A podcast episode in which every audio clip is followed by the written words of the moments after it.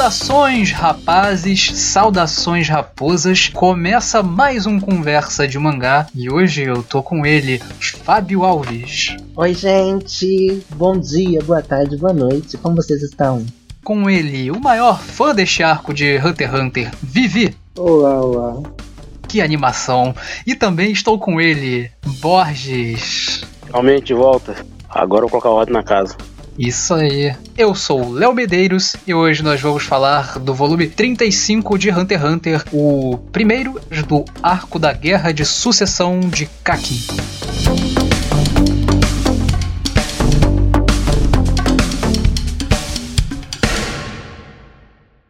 Lembrando que a gente vai começar a falar logo após da luta do menino com o Hisoka, viu? Do Kuroro contra o Hisoka. Porque a gente já tem o programa da luta, do volume 33, vai pegar ali do volume do capítulo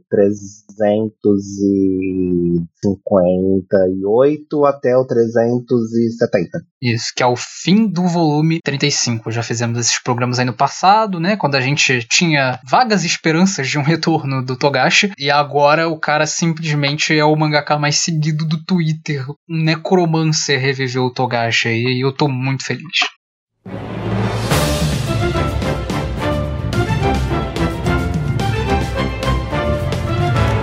Ah, eu tô muito feliz com o retorno de Hunter x Hunter, assim, eu esperava que ele retornasse há uns dois anos atrás, que era quando ainda tinha esperança na humanidade.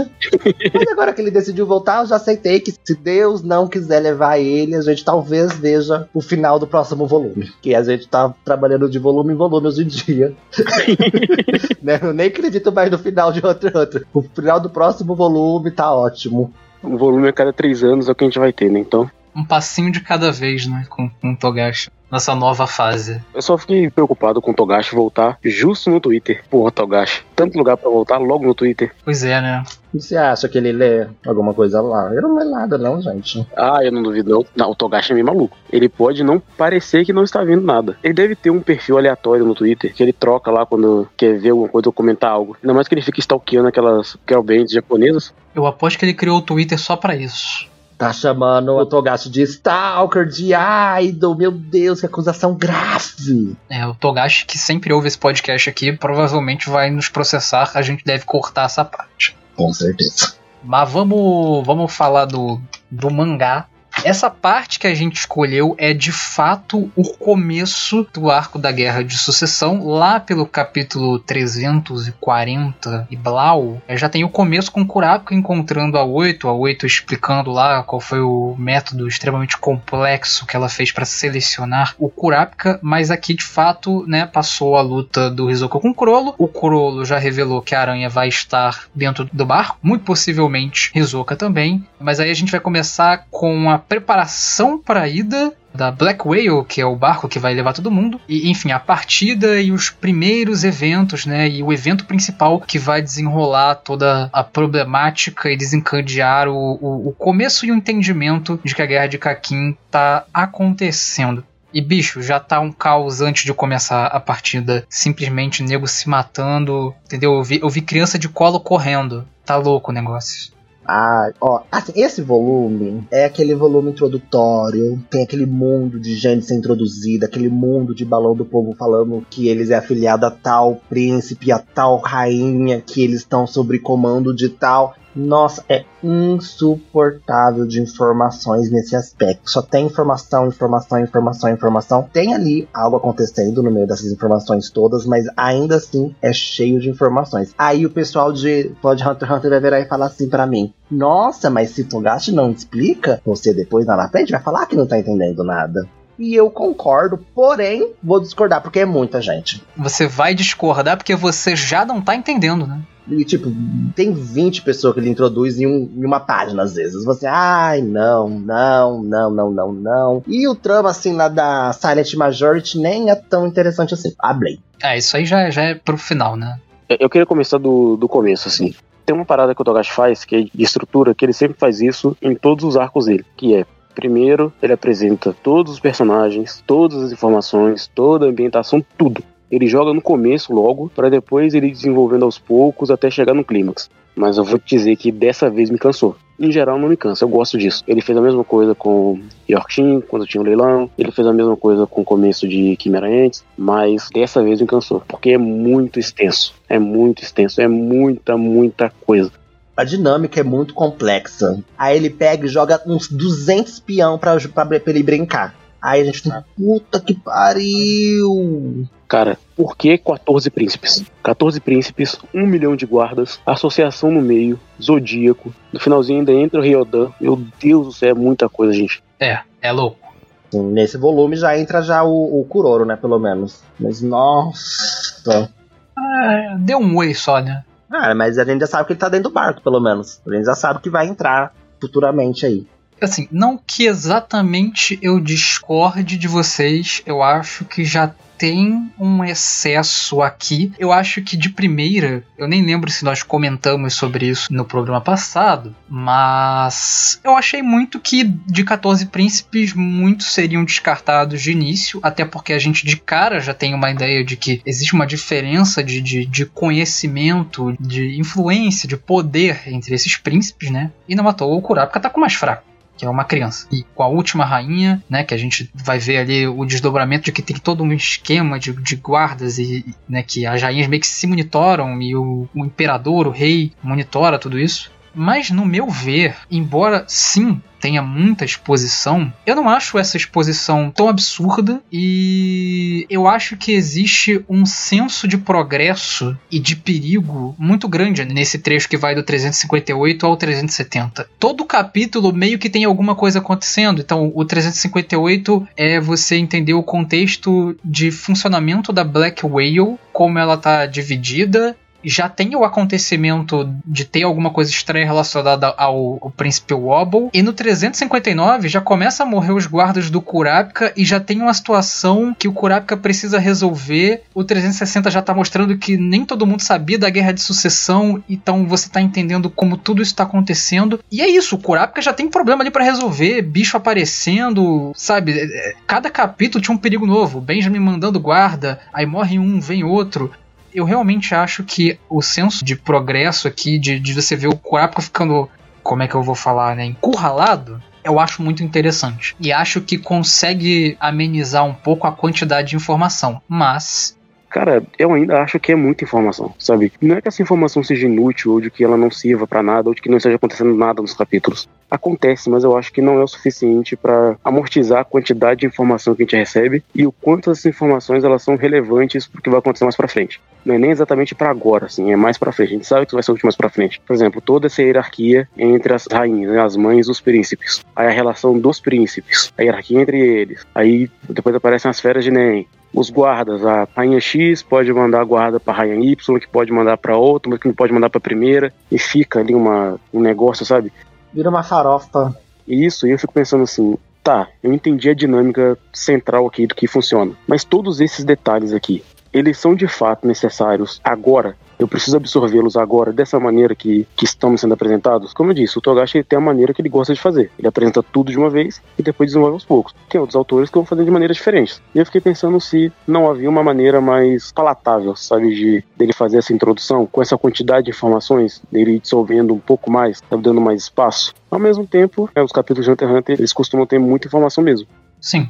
O, o problema do Togashi para mim aqui é que ele gosta de dar muita informação dos personagens, né? Ele não gosta de fazer só um, um ah, esse aqui é o guarda A, esse aqui é o guarda B. Todos eles meio que têm um certo traço de personalidade. A gente sabe mais ou menos como funciona a personalidade dele em determinada situação. Até as empregadas. Sim, até as empregadas. A, por exemplo, as que não gostam lá da princesa Kacho, Kacho, né? Ou é Satio, acho que a chatinha. Kacho.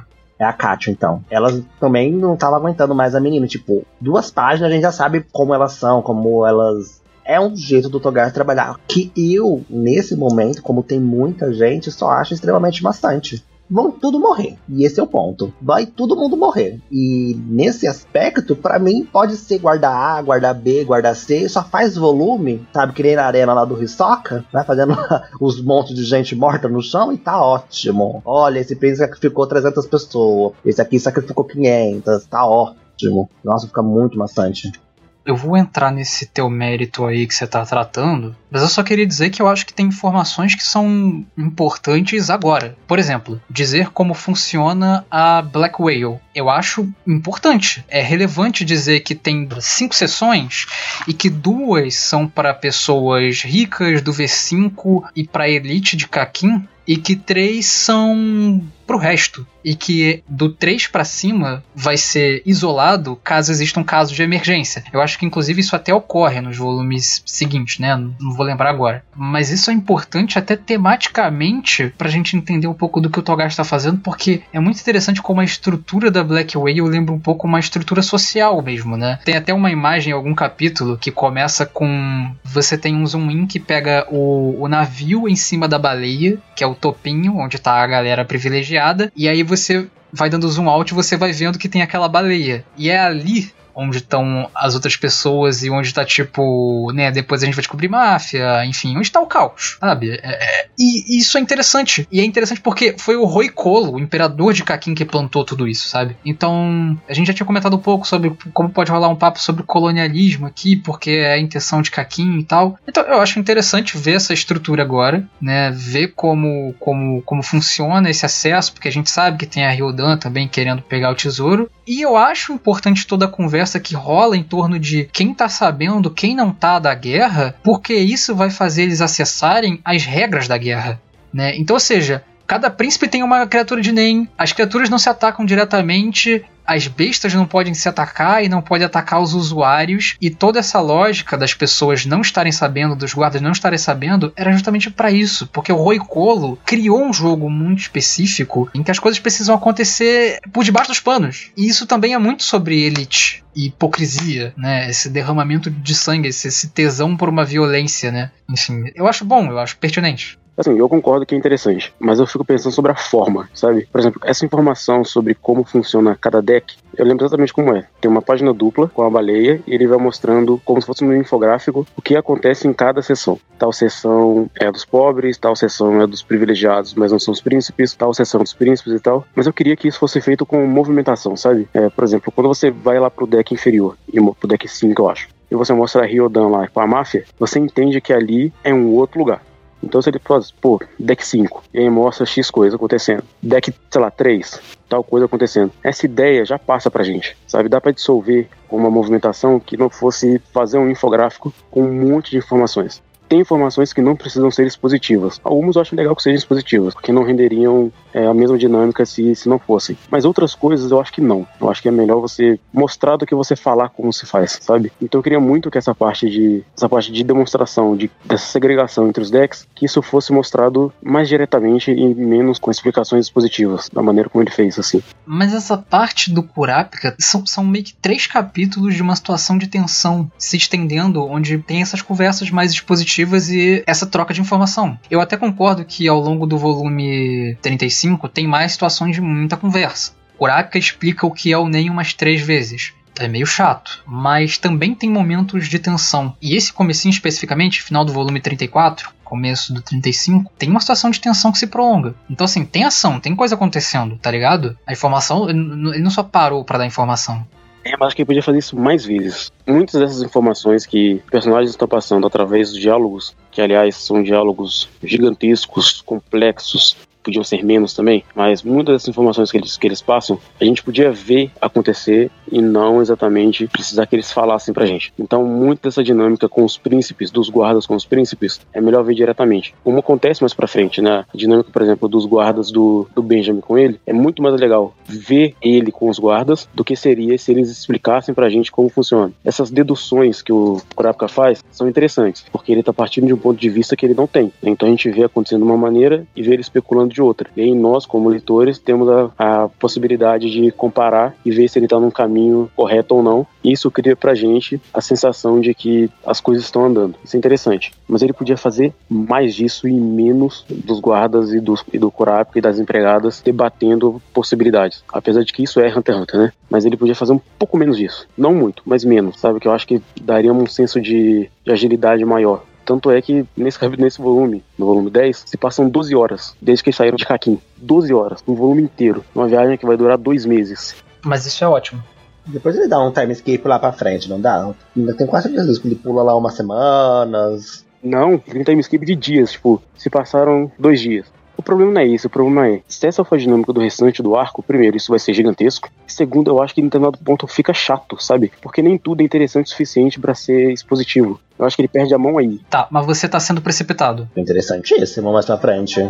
É excelente que isso tenha acontecido em pouco tempo, porque em pouco tempo, inclusive isso acontece no capítulo 362, eu acho que rola um diálogo do Bill com o Kurapika, que é esse senso de tipo, passaram-se horas e nós perdemos todos os guardas. Quando você vê que um dia foi esse trabalho inteiro pro Kurapika lá no final do volume, é foda. Porque você vê que realmente a situação é difícil. O Kurapika sofreu, ficou sei lá quantas horas com o Imperial Time e não serviu de nada, porque eles não conseguiram usar a baratinha lá para descobrir informação.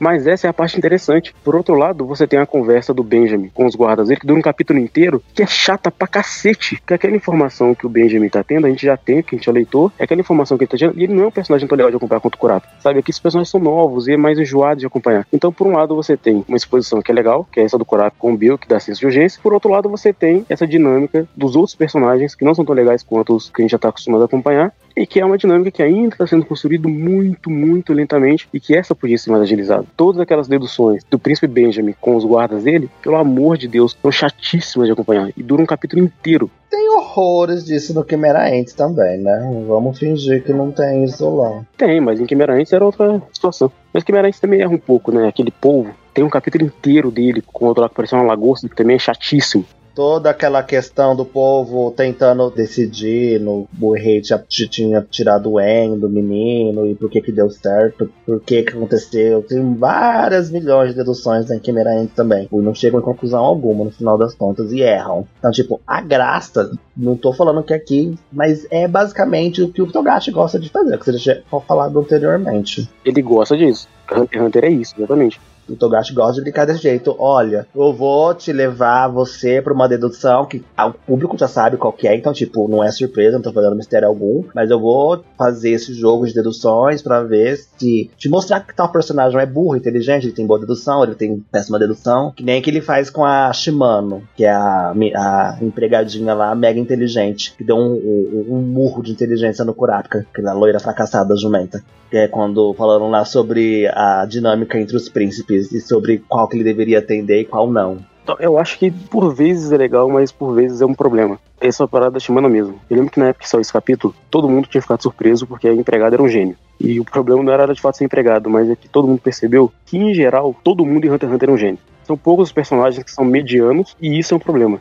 Não é um problema tão grande assim dentro de Hunter x Hunter mesmo, porque a estrutura da história exige isso. No entanto, é muito maçante de acompanhar isso o tempo todo, o tempo todo. Principalmente em começo de arco. O começo de Quimera Ants é chatíssimo. É a pior parte de Quimera Ants é o começo. Quando tá lá no auge, em que você tem essas reduções, a dinâmica muda, porque muita coisa já aconteceu. Mas no começo, não. No começo, esse estabelecimento total das regras, do que ele vai fazer depois, onde ele ainda tá apresentando boa parte da mitologia do que vai acontecer, Nesse começo é muito chato de acompanhar. Eu vou ser bem sincero, é muito. Os diálogos são extensos demais. Nós acompanhamos deduções de personagens que a gente não tá interessado naquele momento. Mais pra frente, tem alguns guardas que vão sendo trocados ali de lugar e tal, e eles vão tendo deduções a respeito daqueles príncipes. E eu só fico pensando, poxa, isso aqui é tão menos interessante que todo o resto, sabe? Não é que é ruim, é menos interessante. E ele tá fazendo de uma maneira que não torna mais interessante do que tá.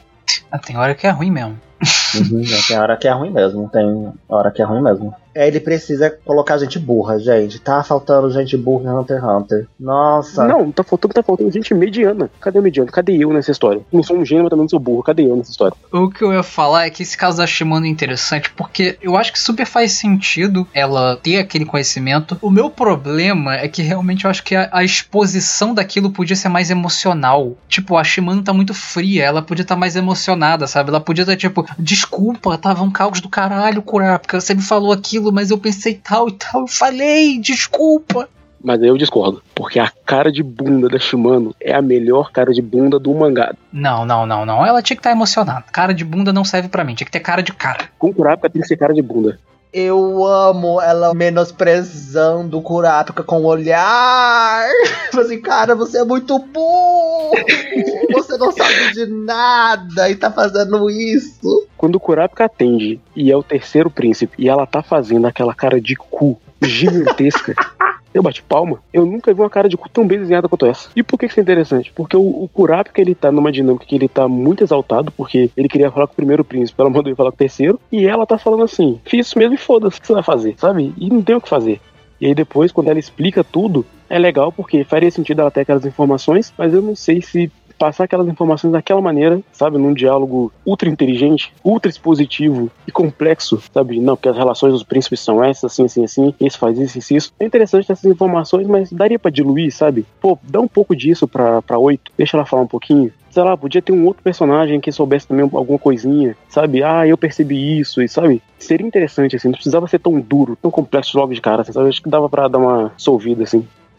Cara, eu penso, tipo, basicamente a mesma coisa que o Borges, só que eu, no meu caso eu acho pior mesmo. Tem momentos que eu acho que é insuportável. E o meu incômodo, na real, é que esse arco, ele teve um início meio infeliz, que é basicamente acabou o arco do Gon, tudo bem, e a gente entrou num novo arco cheio de personagens novos, cheio de conflitos novos, cheio de relações novas. O Togashi, ele basicamente ele inseriu uma nova história do nada nesse universo. E a gente tem uma ou outra caras, tipo, faces conhecidas, mas a grande maioria é personagem novo, tá ligado? 90% do elenco é um person personagem novo daqui. Isso é muito chato, isso é uma decisão horrível, porque a gente precisa de tempo para conhecer esses personagens, a gente precisa de tempo para ligar para eles morrerem, a gente precisa de tempo para o caralho a quatro. Eu acho isso só uma ideia muito ruim. E o Togashi, ele não desiste de sempre colocar mais e mais coisas. Ah, tipo, torna enjoativo que todo personagem é o Kurapika, tá ligado? Um ou dois pescotapas do Benjamin, né, com exceção, mas todos os personagens estão frios e calculadores horas.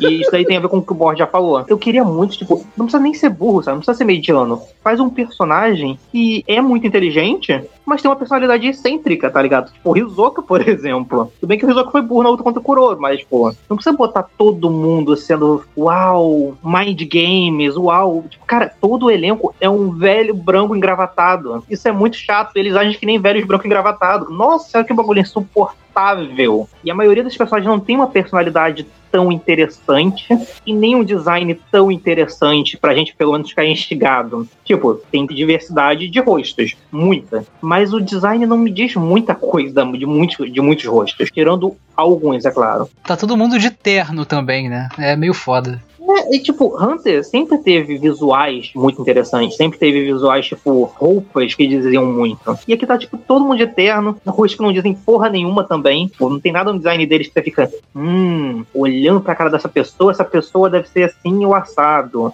Tem alguns que são, óbvio, que tem 40 mil personagens. Mas tem muitos que só são, tipo, homem velho, engravatado. E eu acho tão enjoativo, tão chato, tão insuportável ver os diálogos desse troço. Beija me aparece, eu quero dormir, pra ter uma noção. Mas sabe quem é um excelente contraponto emocional? É a 8. Eu acho que a, a 8 tomou as decisões mais humanas desse volume, assim. Eu acho ela a melhor personagem do arco, na real. É. Nossa, eu acho ela chatíssima. Nossa, terrível. Ela trata mal Kurapika. Fica lógico que você vai achar ela chata. Eu amo quando ela caga mole na boquinha do Kurapika. Assim, você está fazendo isso para seu mérito ou para realmente proteger a Wobble? Logicamente que todo mundo sabe que ele quer fazer pelos méritos dele, né? Que ele quer fazer por ele toda aquela palhaçada de investigar o quarto do, do quarto príncipe. Mas ele gosta de inventar uma desculpinha, né? Assim, acha, não, é porque o, já, o primeiro príncipe, não sei o que lá, faz aquela maracutaia toda. Mas todo mundo sabe. Essa parte é um problema muito grande que eu tenho com essa personagem, porque ela simplesmente, como ela não sabe, ela ignora o que significa pro Kurapika ficar com aquele trem ativado tanto tempo, né? Já que ele perde dias de vida a cada segundo que se troça, tá ligado? Horas de vida, sei lá. Ela não sabe o tamanho do sacrifício que ele tá fazendo. Mas aí tu vai julgar ela, pô? Não, eu não vou julgar ela. Mas isso não é um problema dela. É porque eu acho que a história escolheu uma forma de fazer esse contraponto da 8 com o Kurapika de meio burro desse ponto aí, sabe? Porque, tipo, cara, quando eu li, as duas, todas as vezes que eu li, eu fiquei pensando, caralho, que parada insensível. Não é culpa da personagem porque ela não sabe, ela não tem informação, não tem como ela jogar da outra maneira. Mas, ao mesmo tempo, nenhuma decisão que o Kurapika tomou colocava o Oba em perigo. Pelo contrário, todas as decisões, ainda que o favorecessem, também favoreciam o Oba. Todas elas, não tem uma que era o contrário. Todas as vezes que a Oba estava em perigo, ele entrou na frente e depois ela só faz julgamento do tipo, ai, foda-se, tô matando a menina, foda-se, não tô nem aí, foda-se. Pô, é claro que ela tá foda-se. Ela não é nada. Ela não é personagem que tem que se preocupar com isso. Ele tem que se preocupar com isso. Ele tem que limpar a cagada dela depois. Ele tá sacrificando a vida. E aí você joga na cara do personagem, ah, tá fazendo só por você mesmo. Porra, na moral, é sério mesmo isso? Mas você tá apontando a culpa pro lugar errado. A culpa é do Rui Colo. A culpa é desse funcionamento é, completamente insensível de um império que decide botar os filhos de um Battle Royale. Não do Kurapika ou da 8. Eu não tô falando sobre a situação em si. A personagem não se colocou na situação porque ela quis. Eu tô falando aqui, uma vez nessa situação, que ela já sabe desde o começo, porque ela tanto fez ela deu um jeito de, de pegar um, um bom guarda, tanto que ela conseguiu pegar o Kurapika, ela já sabe o que está acontecendo, ele fala para ela todos os passos que ele está dando, tudo é explicado, tudo é em função de proteger o Obo, ela sabe disso, ele teve ações práticas sobre isso, né? ele matou um guarda do primeiro príncipe, sabendo das possíveis sanções para proteger o Obo, e ainda assim, na primeira oportunidade que ela tem, ela fala que ele está tentando se autopreservar ao invés de fazer algo pela Obo, ou quando a menina estava morrendo, a Momose, né? O que eu entendo ela como mãe, ela obviamente queria fazer alguma coisa, mas eu não, eu não gosto da maneira como, ela, como isso é feito, do tipo, porra, eu vou menosprezar tudo que você fez até agora, porque eu tenho uma concepção diferente da sua, e foda-se o que você tá pensando. Aí eu falei, putz, Eu faria o mesmo que ela. Eu faria o mesmo que ela. Passaria por cima de todos e por todos para preservar os meus ideais e as minhas. Os meios justificam os finais. Tá entendendo? É isso que falam. Não, é o fim justifica o meio, né? É, eu falei o contrário, mas vocês entenderam. só deixando claro, eu acho a Oito uma personagem de merda, e por mim que morra, a Oba ficando vivo tá bom. Ela é foda. Personagem merda. Espero que a Camila mate ela. Eu acho que a, O- que a 8 é um retrato muito fidedigno de como que é um empregador com o seu trabalhador. Você pode acertar 99 vezes. Se você errar uma vez, já é motivo para você ser mandado embora. Exatamente. Se você não gosta de seus empregadores, eu- você tem o direito de não gostar da 8 sim. Oito foda, Kurapika moda. Eu queria que o Kurapika falasse assim, quer saber então? Se vira sozinho e vazasse. Queria saber o que ela vai fazer, com todo o idealismo dela. Ele não pode, ele ia ser morto. ele não pode deixar de proteger ela depois que ele. O povo ia acusar ele de traição. E ele, Ih, gata, é, não é assim que funciona também não. Ah, ele é um zodíaco. Você tá sendo burro, que nem a. Quem, quem lá que é burro? Não tem ninguém burro. Não sei. Você tá sendo burro que nem o personagem que o Togashi escreveu.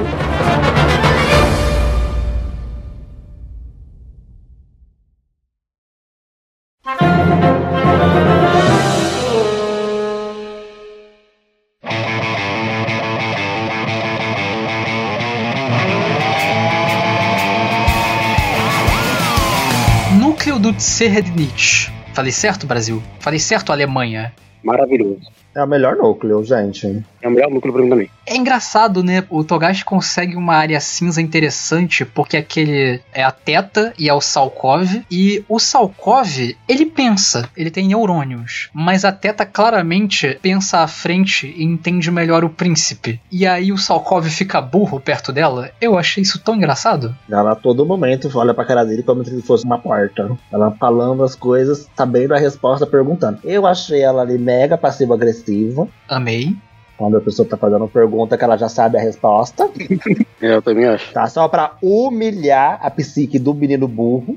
Então é isso. Mas, como eu gosto de uma grande mulher humilhando o homem, eu aplaudo. Falas como essa serão normais se o feminismo conquistar o mundo. Cuidado. Eu gosto da Teta porque a relação dela, a dinâmica dela com o príncipe é maravilhosa desde o começo. Pô, desde o começo já, já dá indícios de que vai ser uma dinâmica complicada entre os dois. Porque ele tem a personalidade que tem e ela sabe que se ela falar sobre nem com ele, ela vai estar liberando um monstro dentro, da, dentro daquele barco. E ela tenta conter e tudo mais, mas ao mesmo tempo que ela tenta conter, ela sabe que ela não pode, que ela não vai dar conta. E eu gosto dessa briga que ela tem com ela mesma de o que, que eu faço. E o desespero, principalmente o desespero dela. De puta merda, o que, que eu tô fazendo nesse barco? E isso é maravilhoso. Aí eu gosto da dinâmica dela com, com o príncipe. O Cobb, foda-se, né? É, tanto faz. Tá vivo, se tá morto, não faz diferença. Assim, é que eu tenho uma- um problema com, com ele, com o TC, eu vou chamar de TC que é mais fácil. Que eu não acho que esse problema tenha sido explorado tanto ainda, tipo, que me incomoda. É mais ser mais um pouquinho depois. Mas é porque basicamente eu acho a construção dele inicial uma merda. Do capítulo 343 do volume anterior, eu acho que o que ele foi apresentado e como ele é desenvolvido volumes depois é muito sem sentido. Eu acho bem ruim.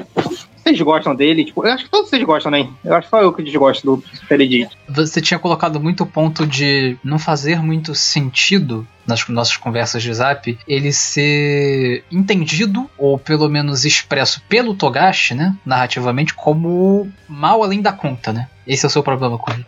Eu, eu sei o que, o que você quer dizer, mas não é isso não. É que assim, como é o problema com o Tseredi? É que design também diz muita coisa sobre um personagem, né? Também desenvolve muito personagem. E eu acho que o que o Togashi apresentou no capítulo lá do Tseredi de conversa com o. Como é que é o nome do do príncipe musculoso, Benjamin, é muito diferente. Porque, por exemplo, quando ele aparece, qual é a nossa impressão inicial dele? É um psicopata, né? Sociopata, seja lá o que for. E ele é muito, entre aspas, muitas aspas, muito culto, muito chique. Ele mata mulheres e reclama pro pro, assistente dele que essas mulheres não leram livros muito conceituais. Eu não lembro qual é o nome dos livros. Quando ele aparece, cara, ele tá, tipo, conversando sobre como essas mulheres eram burras. Você olha para ele, cara, não tem nada visualmente assustador. Só fica implícito. Só aquele, tipo, o imagine. Você não vê o corpo das mulheres, você só vê o sangue entrando no ralo. Você vê a água descendo no corpo dele como se estivesse limpando, tipo, o corpo dele lá do sangue.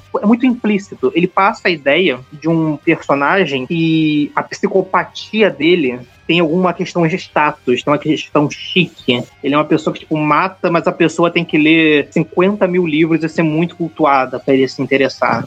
Em contrapartida, o que, que, ele, o que, o faz? Ele coloca o Benjamin. E se de um lado tem um personagem que a gente nem vê matando, nem vê sujo de sangue, um personagem chique, do outro lado tem um maluco musculoso dando um mata-leão num leão.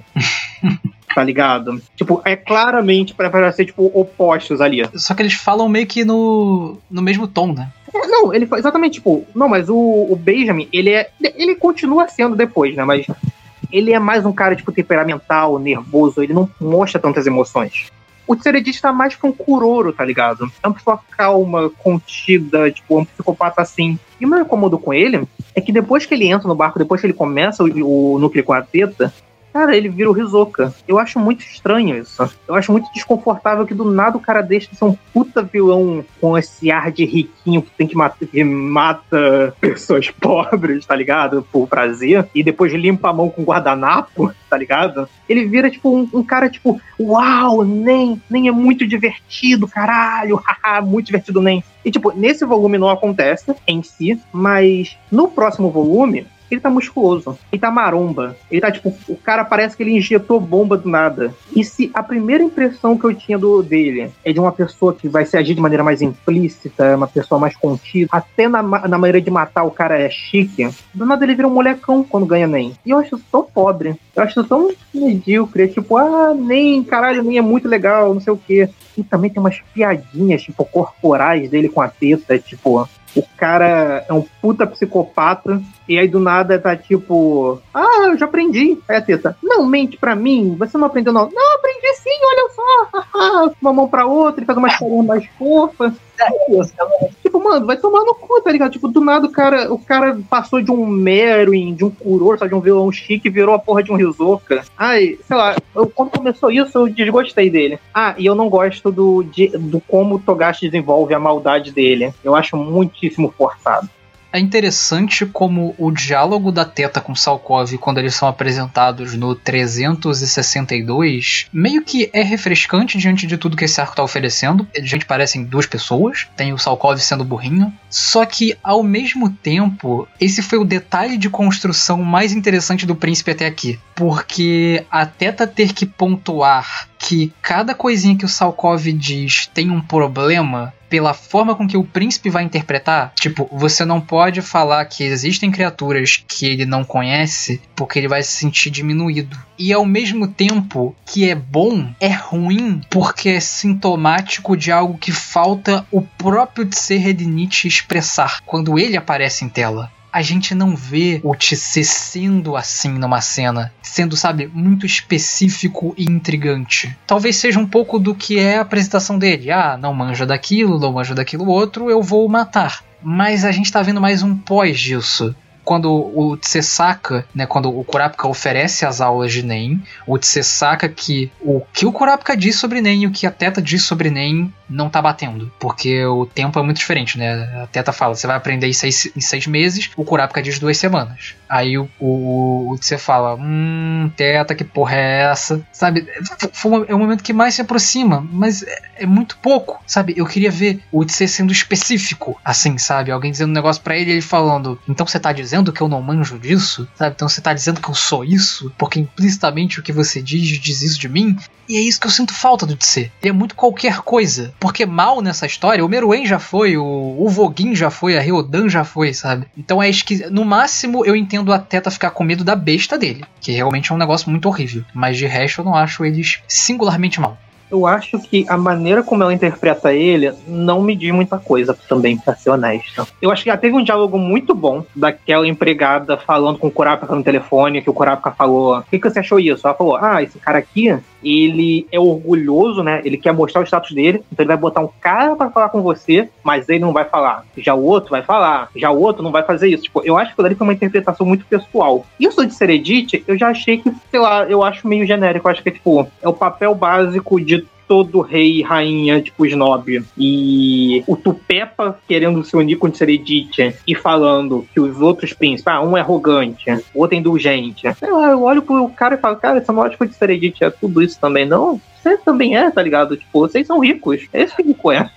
Mas, tipo, uma coisa que me incomoda no Seredit nessa parte do malvado é que, sei lá, eu já tive esse problema com outras obras. Isso não é tanto de Hunter. Eu odeio obras que elas precisam falar: esse personagem, ele é o mal encarnado. Ele é o diabo na terra ele é não sei o que. Acredite que ele é o mal. E, tipo, eu, eu tive isso com a parte 5 de Jojo, por exemplo, quando o penúltimo inimigo lá, o doutor, também o, o autor colocou: não, isso aqui é o mal encarnado. Ele fez uma rivalidade com o protagonista. Tá, eu odeio isso. Eu odeio você botar. Não, esse cara é o mal encarnado. Mano, por que, que ele é o mal encarnado? Cara, eu aposto que o Reitan também deve ter umas duas mulheres mortas no chuveiro dele. Isso não me diz muita coisa. Demônio tem mais. Eu vi a Pitou mexendo com um canudinho no cérebro de uma pessoa. A Guinei Rodan matava criança, roubava o olho, roubava o olho de recém-nascido e vendia no Mercado Livre. Tá ligado? O Meren atravessou a cabeça de um bebê. Por que, que esse cara aqui que mata mulher porque não lê, sei lá, o livro do Olavo de Carvalho, por que, que eu tenho que olhar e pensar, nossa, ele é muito malvado? Oh, o Seredite mal o copo que ele botou, ainda nem nesse volume, né? Mas o copo que ele botou um NEM virou sujeira. Ah, mano, tipo, ele tem um ponto, ele tem um ponto muito bom mesmo. Não discordo nem um pouco do Vivi nesse aspecto dele desgostar do menino, não. Eu gosto dele porque eu já vou dar bem, deixar bem claro.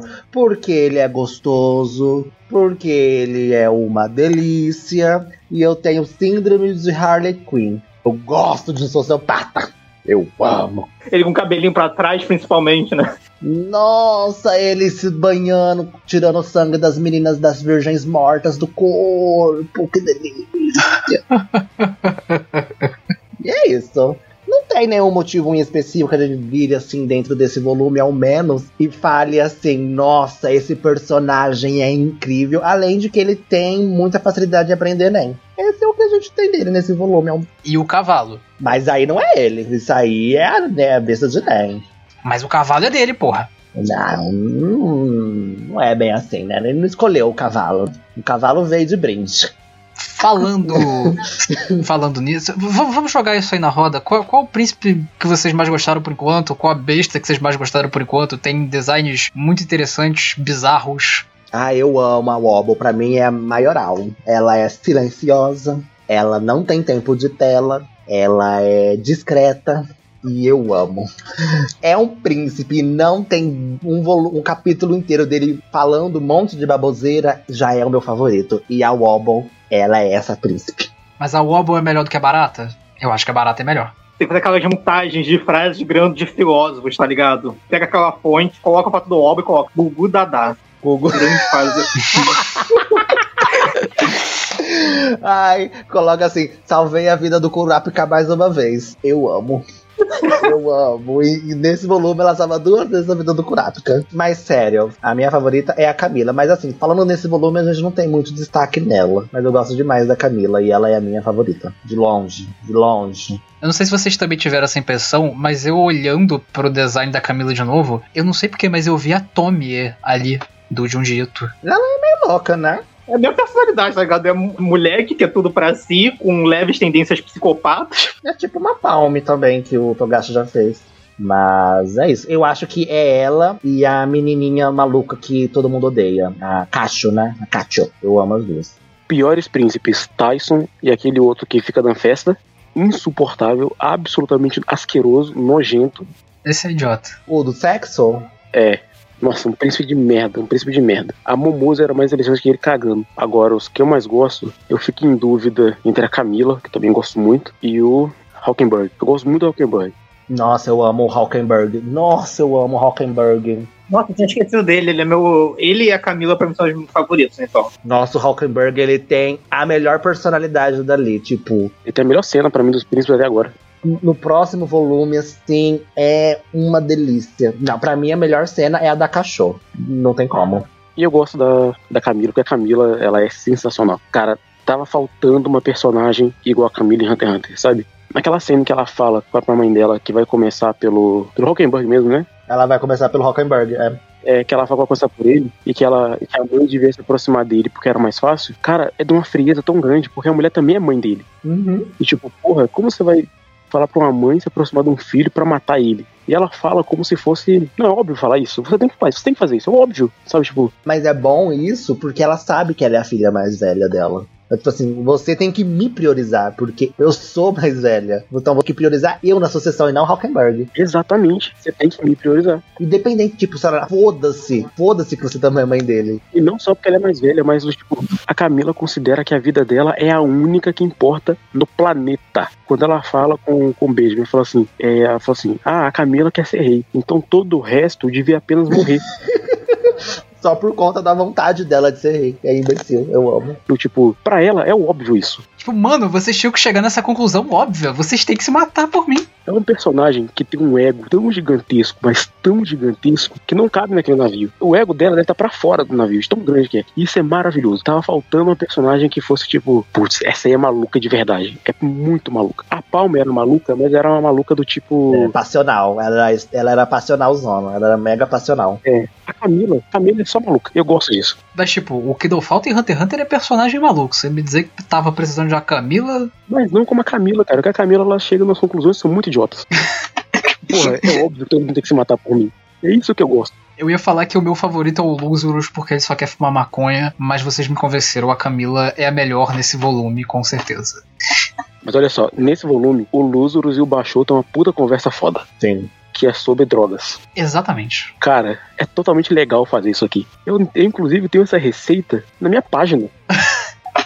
Eu tenho receita dessa parada na minha página. E o Baixou tava usando o poder dele, né, pra aquilo, pra fazer, tipo, aquele. Eu não sei se o papel, não sei o que é, mas é o poder do Baixou, que o cara tá literalmente fumando. Mas depois ele chega numa parada que é maneira sobre os príncipes, os que são bons, né? O Luzerus fala, porra, já que as pessoas ficam mais saudáveis, o Baixou fala, né, que alguns amigos deles ficaram mais saudáveis depois de fumar aquela parada. E aí o Luzerus fala, cara, isso aqui seria uma ótima maneira de tirar a dependência das pessoas. A gente poderia salvar muita gente com isso. E aí isso dá aquela face humana, tipo, pô, esse cara seria um bom rei. Ele é um puto de um drogado? Ele é, mas ele seria um bom rei. E o Baixo reconhece isso.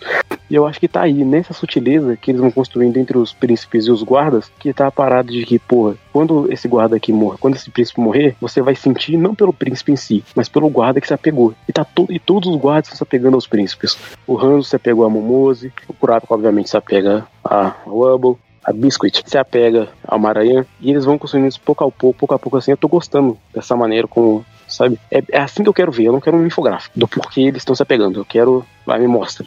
Eu acho que uma coisa que falta, inclusive, pros príncipes, assim, que eu senti, é um pouco, sabe, tipo, o que que tu vai fazer se tu for rei. Ok, se Nietzsche vai matar a mulher, você vai fazer alguma coisa como rei também, né? Ah, vai dividir a população entre lixo e, e lixo melhor. Tipo, foda-se, né? Eu quero saber isso. Ah, vou usar a maconha pra curar as pessoas. Que maravilha, que lindo. Eu me apego a um personagem que, que fala uma coisa dessa.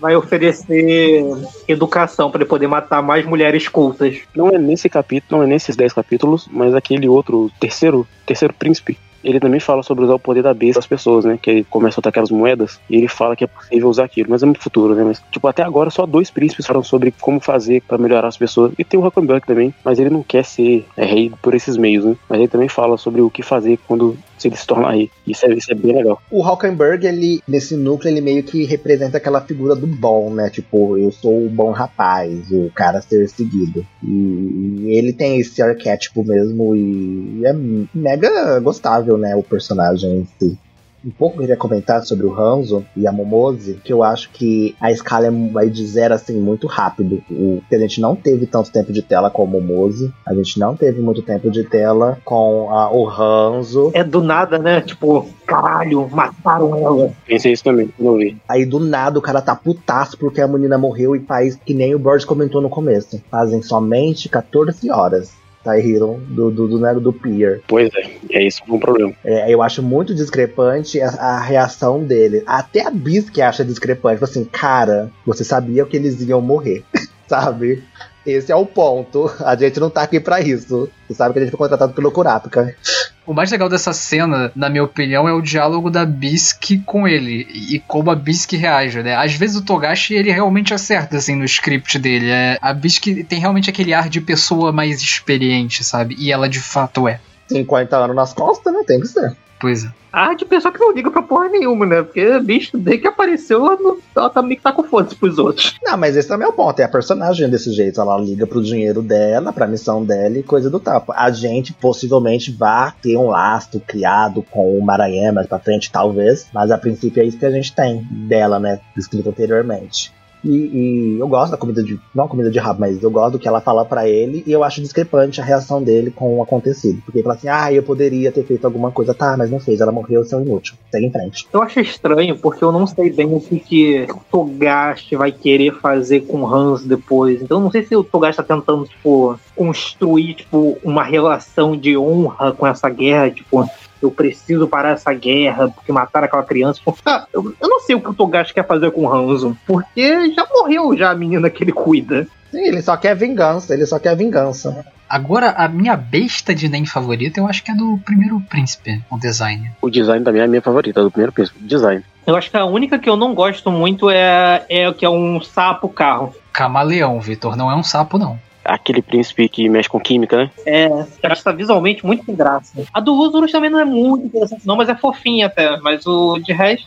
O Beppa, nossa, poder de merda também. É um inseto com cabeça de piroca, é muito feio. É a pior. Cara, a da Tyson é interessante porque ela caga aqueles monstros, né? Sai por um orifício anal gigante e o mestre do tudo Curaco tá falando que pareciam fadas. Olha que filho da puta. Uma que eu gosto é que a do Benjamin. Tipo, enquanto o Benjamin eu acho que eu não gosto dele, eu acho a besta dele legal, pau, porque parece uma. Cara, eu esqueci o nome do cara que criou o design do, do Alien, mas é igualzinho, cara. Parece muito tipo de coisa que ele desenha o design dessa besta, tipo, a cara, a cara dela tipo, parece muito uma coisa que ele faria. Eu acho essa besta muito foda. E a maneira como ela fica nos ombros do, do Benjamin também é interessante. A da Camila é interessante também, parece uns peitos voadores, tá ligado? Num vestido. Cara, a do rei é foda também. De verdade, eu realmente acho. Eu acho ela escrotíssimo. E quando o Togashi fez o redesenho do volume, que ele colocou veias naqueles peitos, pelo amor de Deus, Togashi. Ah, na real, minha, a minha preferida é o cavalo. É, na verdade, acho que empata. O cavalo e o, o besouro do Benjamin, né? O cavalo do, do Tse. Falando no cavalo aí, aquela boca dentro do cavalo, vocês acham que é o tem a ver com, com Pyro? Na época que, que saiu o capítulo, eu cheguei a teorizar isso, mas falaram que parece a cara, tanto a cara do cavalo quanto a cara dentro, são das meninas que ele mata no começo do arco. Falaram um negócio assim. Ficou traumatizado mesmo, que as mulheres não são cultas, hein? Caralho.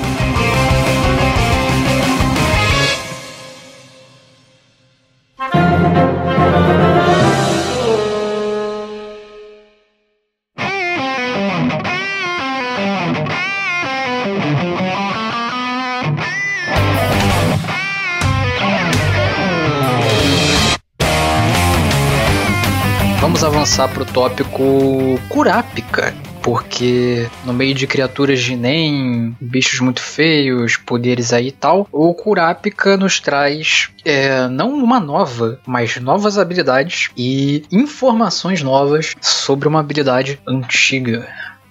Pera aí, antes isso, Kurapika como protagonista, o que vocês estão achando? Ótimo. Nossa, é aquela, aquela brisa de ar fresco que eu acho que tava precisando em Hunter x Hunter. É porque assim, né? A gente tem nesse início de Continente Negro o, o Jin, né? Como protagonista. E agora a gente tá tendo o Kurapika.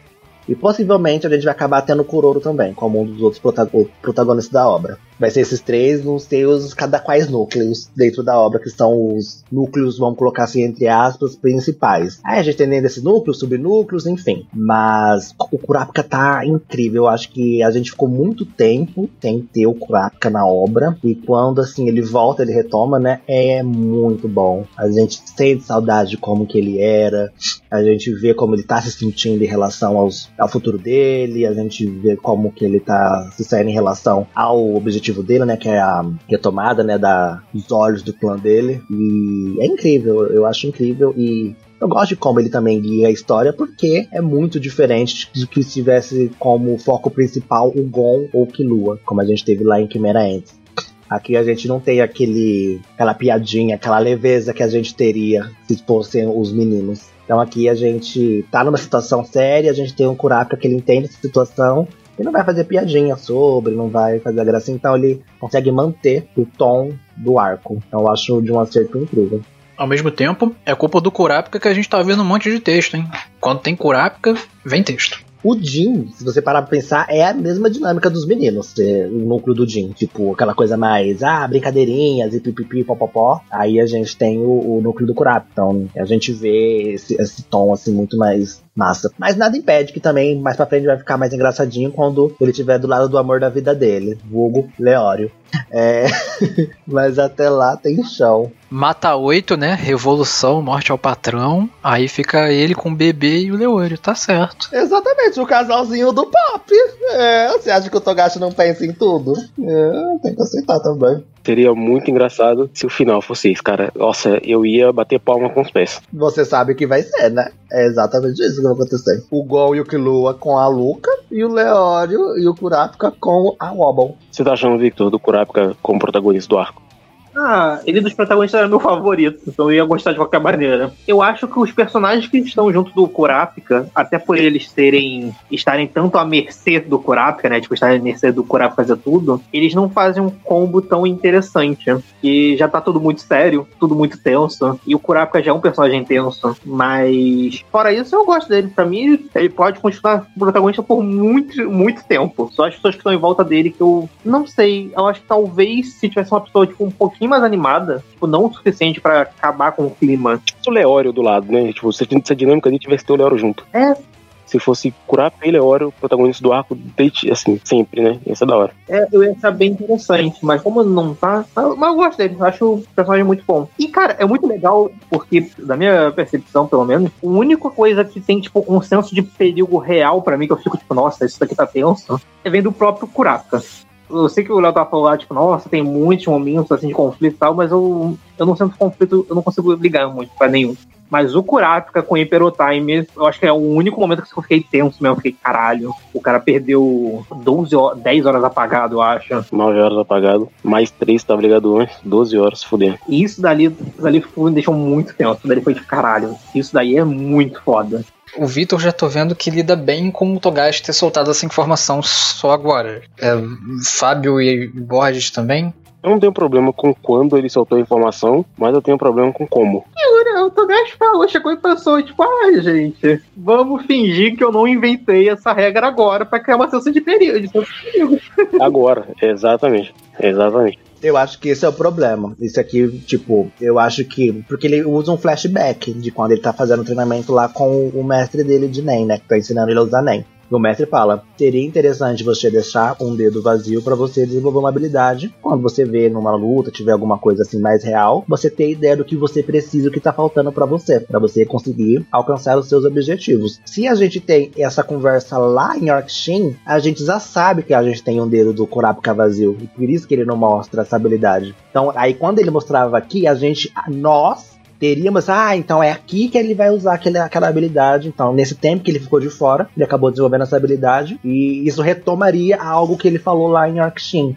Mas quando ele usa um flashback aqui para retomar lá o arco de Yorkshin, aí só vira assim, ai, tipo, ele inventou agora, gente. Você tá tendo que fazer um flashback de uma coisa que ele tinha mostrado anteriormente, uma situação que a gente já tinha visto outras coisas, ele só tá inventando isso aqui pra dar aquela passada de pano no, no, no que ele quer passar pra gente. Eu acho que Hunter x Hunter sempre é sobre a costura de uma maneira elegante. Eu acho que o Togashi já deixou uma corrente livre pensando nisso. Eu acho que essa é a elegância, entendeu? Não é que o Kurapika tinha cinco poderes e ele falou: Não, esse poder não é bem assim, né? O Emperor Time é esse caso, que eu também lido de boa. Eu não fico muito coisado, não. O Kurapika tinha sentido efeitos físicos lá atrás, agora ele entendeu que pode usar três horas seguidas, que tira a hora de vida dele, enfim, equilibra ou nem, porque eu acho esse poder muito apelão.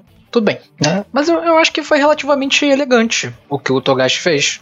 Eu acho que assim, uma das coisas que é a- o dedo solto pode ter sido uma costura elegante. Ele perdeu horas de vida, ele costurou com a cara, tá ligado?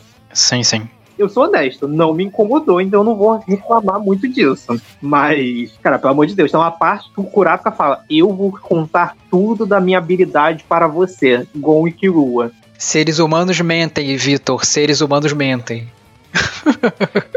Não, a questão ali não era sobre mentir. Ali a questão é que ele já ia contar todas as habilidades dele, porque naquela situação ele estava aceitando que, tipo, a Paconoda já iria saber disso. Não, eu tava só brincando, eu tava só brincando. É, é, de fato não foi elegante, mas é como você não me incomoda também. Também não me incomoda. ele precisava dar uma nerfada na Emperor Time, ele foi lá e nerfou. Ele precisava dar um sentido pra habilidade ser tão forte. Aí assim, tá, gente, agora vocês têm por que que é tão forte. O menino tá morrendo. A consequência não me incomoda de perder horas de vida. Eu só fico pensando em como esse cálculo é feito. Tipo, será que é pré-determinado quanto tempo a pessoa vai viver? E aí você perde horas de vida baseado nisso? Não sei. É- essa é a parte que me incomoda porque o conceito de life span, né, de, de prolongamento de vida, nunca foi introduzido em Hunter x Hunter, embora a gente já tenha visto o conceito de alma. Então, sei lá, talvez se a ideia é que, tipo, ele vai, sei lá, os órgãos dele vão parar mais cedo, sabe, alguma coisa assim. E aí talvez seja interessante em algum momento aí o Togashi botar algum efeito físico, assim, também, sei lá, tipo, o Kurapika falar, pô, gente, meu rim não tá legal hoje, Bill, você vai ter que dar aula de NEM, não sei, velho. Alguma coisa que me diga que o Kurapika tá morrendo, sabe? Lá atrás, vocês devem lembrar disso lá do. Né, quando a gente começa a ler Hunter x Hunter. Isso já foi discussão algumas vezes, já que eu já vi por aí. Eu mesmo participei de algumas. E era sobre. A gente sabia que tinha um dedo faltando, que não tinha, não tinha habilidade, né? Ele tinha quatro. E todo mundo ficava pensando. é, o que seria essa nova habilidade, do, essa habilidade não mostrada do, do. E aí, beleza. Aí o tempo passou e tal, o Togashi mostrou o que que era. Meu problema com ela é que, assim como o Vitor tem problema com a mudança do, do Tse de um capítulo, de um volume pro outro, eu tenho problema com essa habilidade e ela não ser nada a ver com as outras. Você tem uma habilidade que fortifica, que fortifica a cura. Você tem uma habilidade que ajuda ele a descobrir se a pessoa tá mentindo. Uma que tem a ver com localização. Uma outra que tira os, coloca a a em Zetsu. Tem uma habilidade que é visualmente muito diferente das outras. Tipo, aparece um golfinho que coloca um fone de ouvido na pessoa e aí rouba. Tipo, o problema nem é roubar a habilidade, é que ela é visualmente distoante das outras. E eu fico olhando falando, putz, não parece ser uma habilidade que vem de uma corrente que tá no dedo dele. Eu olho assim, não sei, é estranho. Aí isso me incomodou. Mas é que o golfinho é um negócio à parte. É, então, mas ele faz parte dessa habilidade especificamente. Ele, esse golfinho só aparece quando ele usa essa habilidade, nenhuma outra. Mas é porque, tipo, pro golfinho tá ativo, ele precisa do Imperial Time, por exemplo. Pra, pra Steel Chain ele não precisa. O problema não é esse, o problema é esse golfinho aparecer, sabe? Porque eu acho que ele não tem nada a ver. Tipo, as outras habilidades são diretas. Então, aparece um golfinho e coloca um headphone na orelha de uma pessoa. Eu falo, putz, É. bizarro isso aí. Eu não tenho problema com o fato dele roubar habilidade, pra mim é zero problema. Mas eu queria também que fosse uma coisa diferente. Porque, pô, roubar habilidade de Hunter x Hunter é meio senso comum, sabe? Já apareceu uma meia dúzia que faz isso. É tipo, Principalmente sendo especialista, né? Tipo, o Kuroro já rouba o. O Meruem não dá pra dizer que é um poder da, do tipo de nem dele, né? Mas o, Mer, o Meruem também pegava o poder dos outros. é, quando ele come, ele absorve. E aí aquele outro, aquela outra formiga lá, o Leal também faz a mesma coisa. É, gente, é senso comum, né? Se você quer uma habilidade forte, você vai lá e rouba dos outros. É um leque de possibilidades muito maior do que você ter só uma. E essa é a realidade. Eu penso duas coisas também sobre essa habilidade. A primeira é que tematicamente é interessante o Kurapika tá ficando cada vez mais igual ao Corolo, de certa forma. E a outra coisa é que como ao usar a Steel Chain você induz o alvo ao Zetsu, ao estado de Zetsu, né, que é a aura ficar retida, me parece que é um, como é que eu vou dizer, uma opção alternativa daquela corrente que é a Chain Jail, né, que coloca as aranhas em Zetsu. E isso é, é interessante estrategicamente, não só a ideia de roubar a habilidade, mas esse negócio do Zetsu, que inclusive eu acho talvez um pouquinho apelão também, colocar o cara em Zetsu. É, eu tenho zero problema com isso. O problema é, visualmente, essa habilidade ela é muito diferente das outras, que as outras eram só ir jogando as correntes e, pô, interessante. Aí essa parece um ser, coloca um headphone nos outros e tal, e pode suga habilidades. O golfinho fala e pode passar a habilidade para uma terceira pessoa. Beleza. Eu acho incrível que é o único problema que o Borges tem com o golfinho falante é literalmente o design e a aparência dele, como distor das outras correntes. É imbecil. O golfinho é feio, porque eu achei tão bobo quando eu vi isso. Eu falei, puta merda, é sério que tantos anos esperando para saber. Eu quero o cacete do poder desse, desse último dedo. Vai aparecer um golfinho que fala e que coloca fone nos outros, não sei o que. Se fosse só o fato do tipo, pô, com esse dedo eu consigo roubar a habilidade e transferir para outra pessoa, eu acho que seria uma parada mais interessante do que aparecer um golfinho para falar isso. E outro que esse negócio de roubar habilidade, ah, acho que já deu já. Já deu. A gente já viu isso de maneiras diferentes, né? O Corolla de um jeito, o Léo era de outro, o Meruem de outro jeito e tal. Eu queria que o Togashi tivesse sido mais criativo com esse negócio, sabe? Tipo, uma das habilidades é de detectar mentiras e localizar, e localizar coisas ou pessoas. Eu queria que ele tivesse feito algo mais é, específico do, do Kurapika, sabe? E não tão genérico assim, tipo, pô, eu consigo roubar a habilidade. Mas é específico. Porque todas as habilidades que você falou, elas são idiosincráticas, elas têm coisas próprias. O Leo é mais emprestar do que roubar. É, tem diferença, cara. Tem diferença na forma como elas acontecem, mas o, a coisa é a mesma, que é só roubar habilidades. Meruem faz um jeito, o Leal faz de outro, o Corolla faz de outro, mas no fim elas são a mesma coisa, roubar habilidades. Eu queria algo que fosse do Kurapika, sabe? Tipo, a parada do nem ser interessante para mim é essa, é que as pessoas são de maneiras diferentes, então elas criam habilidades diferentes. E eu queria uma que refletisse mais o Kurapika do que, do que outra coisa, assim, sabe? Tipo, podia até ter tematicamente a ver com ele estar se tornando mais próximo da Ryodan do que ele, que ele acha e tal, mas eu queria que fosse particular, sabe? Alguma coisa que fosse, pô, que eu olho e falasse, caraca, é, isso aqui tem a ver com Kurapika mesmo. Não me incomoda, mas eu acho, eu acho interessante isso também que você falou, de tipo, ser mais. Ou então só ser uma habilidade diferente de roubar coisas, né? Tipo, me incomoda, não essa habilidade, mas incomoda o uso exagerado que o Togashi deu depois de uns tempos pra especialização em conjuração. Porque. Eu já devo ter falado isso, tipo, em algum. em outro podcast. Mas, tipo, antes ele dava um uso comum para cada tipo. E especialização era tipo. Era tipo o playground dele, tá ligado? Ligado? E fazer o que ele quiser com especialização. Depois de um tempo, conjuração também serviu para fazer o que ele quisesse. Com a diferença que tem que ter alguma coisa sendo conjurada. Mas, tipo, sei lá, se você quiser fazer um aspirador de pó infinito que manda coisas para outra dimensão, você pode, tá ligado? Se você quiser fazer um campinho de futebol que sabe, sei lá, o que vai fazer, ser teletransportado, você também pode. Você pode fazer o que você quiser com conjuração. É uma maquiagem, tá ligado? Isso vai ficar bem banalizado pra frente do arco, né? Uma coisa que provavelmente iremos falar. É, nesse arco em si não tem. Não tem tanto, mas no, nos próximos vai tendo. E sei lá, ia ser legal se ele tivesse tipo, uma habilidade para cada tipo de nem, tá ligado?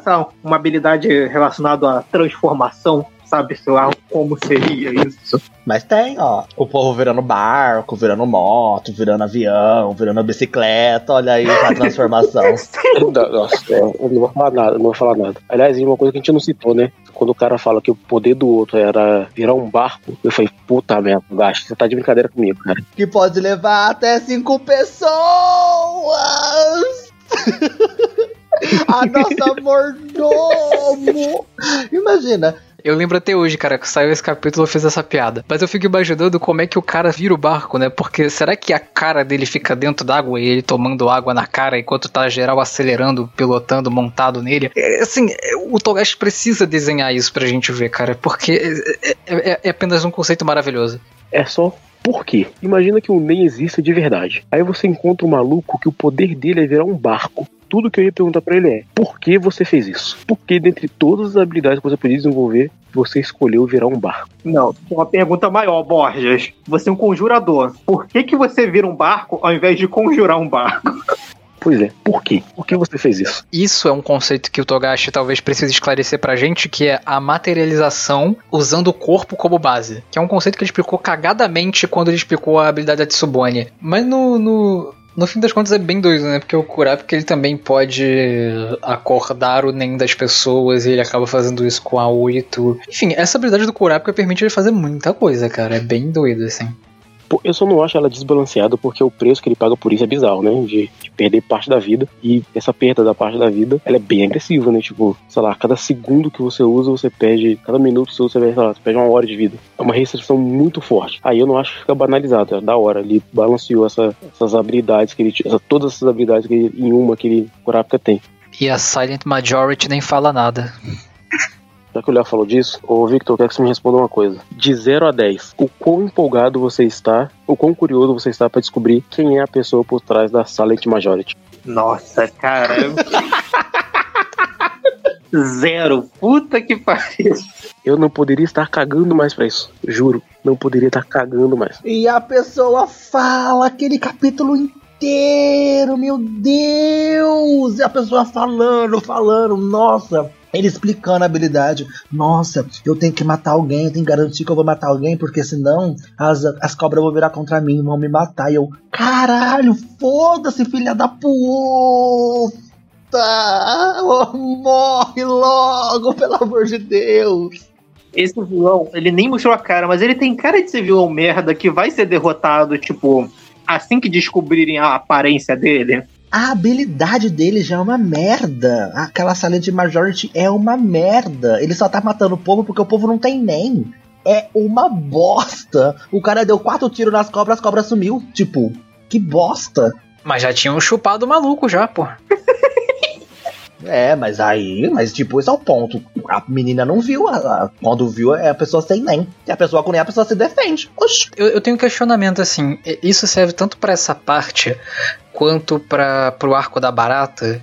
O arco da barata! Não! Não!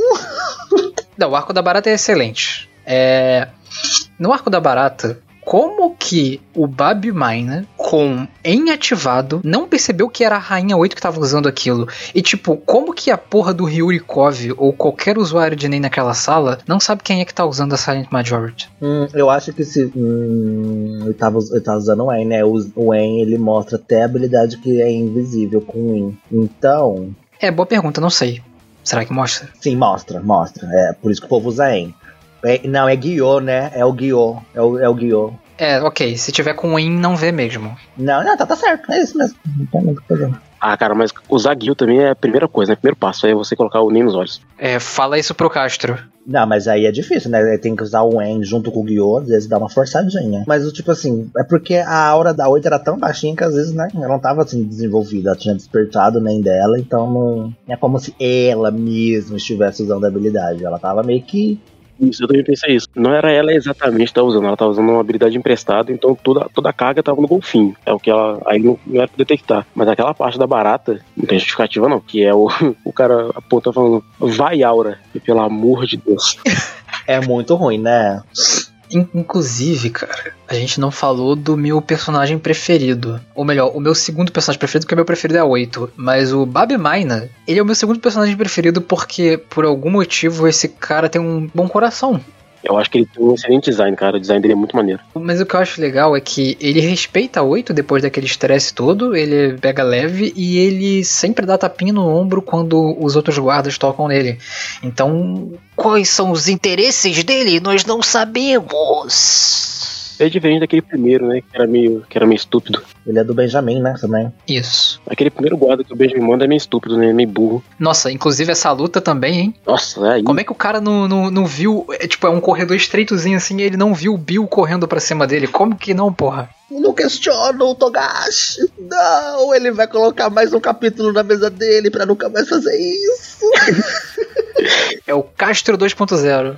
O pior de tudo isso é que depois teve uma conversa em cima da luta, do cara chato lá do Benjamin. Eu falei assim, cara, ele já viu como foi a luta, a luta foi chata pra caralho, burra pra caralho. Eles, eles questionando, nossa, será que ele foi burro? Será que foi aquilo? Será que foi aquilo outro? Sabe? Então a gente sempre tinha aquela retomada numa luta. E, nossa, numa situação que aconteceu. Essa parte é legal. Claro que é legal, é mega divertida. O Léo ama quando o personagem fica, fica teorizando o que aconteceu. Tipo, nossa! Mas é muito legal isso, cara, porque é divertido. É, é igual a Ryodan quando eu ficava pensando, o Kurapika é manipulador ou conjurador? Eu adorava, adorava, adorava, adorava. Muito chato, muito chato. Aí depois tem a mesma coisa. Aí esse Babi Menine, sei lá o nome desse caralho, desse boneco, fica lá meia hora parado Babuíno. analisando todo mundo e falando na cabeça dele, ah, ele talvez seja manipulador ou materializador porque ele tá com a corrente nessa mão, aí ele tá tentando esconder, a manga dele é longa. Quando ele começou com aquele negócio de a cor da aura fica mais intensa, eu falei, é, pelo amor de Deus, menos. Vamos parar de gracinha. Também não é assim? Sabe o que é melhor? É porque o cara faz todo o pensamento e ele chega no outro cara que já tava ali, tipo, algumas, algumas horas e fala: O que, que você acha? Ah, ele é conjurador ou manipulador também. É a mesma conclusão que os dois chegaram. E tipo, e ele fala em um segundo. É imbecil. Não, mas isso me fez perceber que o Ryurikov é um bom lutador aí, pelo menos. Todo mundo é, é- até que se prove o contrário. Todo mundo é inteligente. Mas ele tem, ele tem recursos ali muito ímpares de poder conhecer a- qual é o NEM do cara e tal. Ele é, porra. Ai, gente, isso daí é o, é o Togashi querendo retomar o, o Rizou canalizador de Nen de novo. É exatamente isso. É exatamente isso. É por isso que eu não gosto. É por isso que eu não gosto. Não, mas isso é maravilhoso, gente. Porque interpreta, interpretações pessoais sobre um- uma regra do universo é tão tornar esse universo vivo. Eu adoro isso. Continua, Togashi. Ah, eu acho muito boost. Ainda mais porque esse negócio de que é a aura do materializador, quando ela tá comprimida, ela, a cor fica levemente. Isso nunca foi dito em lugar nenhum. Aí de repente os caras lá lançam essa informação, viu muito nada. Gente, é muito besta isso, na moral. É muito besta. A gente tem todo o texto pra esconder qual é o seu tipo de NEM e qual é o seu NEM. Aí do nada o cara fala assim: ai, gente, mas a aura dele foi diferente, ó. Não tá vendo ali que isso é aquela cor diferente, por isso que ele é um conjurador? Tipo, você basicamente pega toda a construção que você tem em cima disso. Temos que esconder essas coisas porque são informações irrelevantes dentro de uma luta de NEM, uma batalha de NEM, porque são, é importante a pessoa não saber o que você é e como você luta. E coloca no cu, porque o cara vê tua aura diferente só porque sim. Se você falar assim, ah, eu tenho a habilidade de NEM. Aí é uma coisa diferente. Aí o cara se dedicou, criou uma habilidade, tá gastando a memória dele de NEM, foda-se, pra ver isso. Ué, meu filho, mas você pode se dedicar também pra perceber essas, eh, essas singularidades. Ele tem experiência. É que isso nunca foi uma coisa antes. Quando o Hisoka ele vem com esse papo de que, ah, porque o materializador ele é mais contido, é, sei lá, não sei de coisa, beleza, ele tá fazendo uma análise de personalidade que talvez influencie no NEM. Agora, esse maluco não. Ele veio, esse maluco veio com os fatos, o tipo, a cor da aura do materializador quando ela tá a 35 graus e a lua crescente, se você virar pra esquerda, ela fica levemente mais cintilante que a aura. do- Porra, maluco, de onde veio essas informações? Elas são novas. Eu achei da hora. Você falou de nova informação do NEM. Uma nova informação do NEM que eu achei interessante e que sempre fez sentido. Não, NEM Parasita sempre fez sentido, mas nunca tinha botado na minha cabeça antes de, né, antes do Gacho fazer. O NEM Parasita faz muito sentido. Então eu falei, putz, isso é uma informação nova que é maneira. Porque ele expandiu o conceito do NEM sem adicionar uma nova categoria. Então o NEM Parasita não é uma, sei lá, sétima categoria. Ele é um NEM que tá aí. Você não tem controle sobre ele, que tem a ver com a sua personalidade e que tem uma consequência direta que você também não controla. Eu falei, porra, e isso é bacana. E ele expandiu. Agora, esse maluco aí que analisa as cores e o tamanho delas, aí também é demais. Aí eu gostei de- do, do Nem Parasita. O que vocês acham? Vocês gostam dessa ideia do Nem Parasita? Eu acho que faz sentido. Eu amo. Eu amo toda a sequência, né? Do, do da cerimônia do jarro, a coisa simbólica, né? Do. Ah, esqueci qual que é o nome do. Enfim, mas dessa, dessa cerimônia de jarro mesmo. Eu gosto das bestas de Nen, que a gente não falou muito aqui, mas eu acho elas. O design delas é muito legal de algumas, muito bizarro de outros. Muito, tipo assim, diferente fora da casinha que nem o Togashi gosta de fazer. E, tipo, a besta de Nen do Tse é a porra de um cavalo que usa salto alto, que na boca tem a cabeça de uma criança, que sai dois olhos que meio de uma antena, sabe? Com peitos pontudos.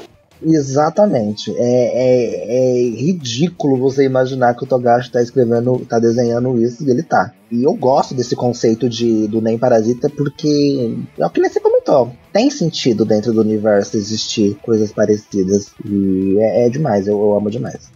Eu fico pensando até se o poder da Neon, ou essa ideia de nem existe de especialização que acordam sozinhos, não, não é meio que isso. Porque a, a, Neon, por exemplo, tipo, ela não controlava exatamente, né? Ela só ia fazer um ato e aparecia um bicho. Não sei se. Ela tinha ciência que ela conseguia fazer isso, mas ela não sabia por que ela conseguia, do que que era. Que nem mais ou menos o que os príncipes eram. Sim eu acho que entra naquele conceito do, do da própria. Como é que é o nome? York Shin, são dos gênios de Nen, depois de retomar agora acontecer. E tinha pessoas que colocavam aura em objetos, muitas vezes sem saber. Então, eu acho que tem mais a ver com isso do que com ser nem parasita.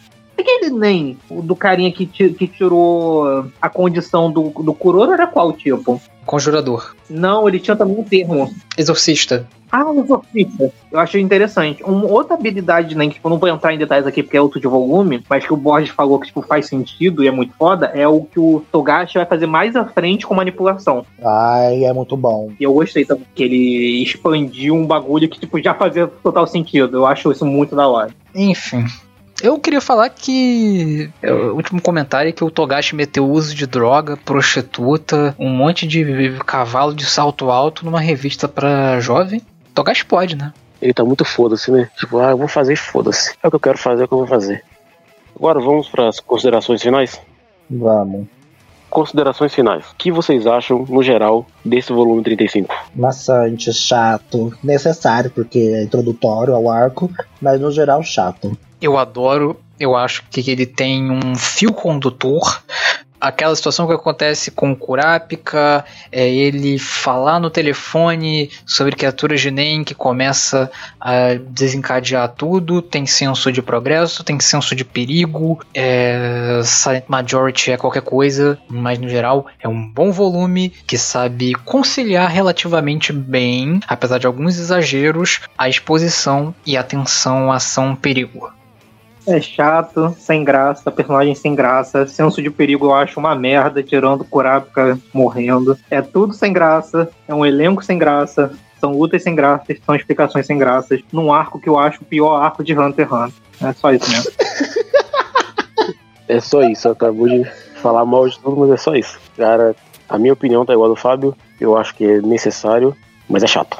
É muito chato. Mas eu vou falar só uma coisa assim: é, pra Hunter x Hunter é um volume ruim, mas considerando os outros shonens que nós temos por aí, é um volume acima da média. Para os outros, mas para Hunter x Hunter podia ser melhor. Podia ser bem melhor, na verdade. Vitor, volume 35 de Hunter x Hunter ou Chainsaw Man? Não, obviamente o volume 35 de Hunter x Hunter, né? Porque, pelo amor de Deus, Chainsaw Man, você tá de sacanagem. Só de ter a Camila já é melhor. Então é isso, meu Brasil. Se você gostou, se você não gostou, mande seu e-mail para podcast.cdm.gmail.com. Tem o um espacinho aqui no Spotify que você pode comentar. Tem o nosso Twitter, segue lá, cdmcast. Tem o nosso Instagram, cdm.cast. Tem o nosso Facebook, Conversa de Mangá. E semana que... Daqui 15 dias, na verdade, tem... Não sei. Não sei o que, que tem. Surpresa. Confira surpresa até pra gente. Abraço a todos e a todas. Tchau, gente. Abraço. Tchau, tchau, tchau. Tchau.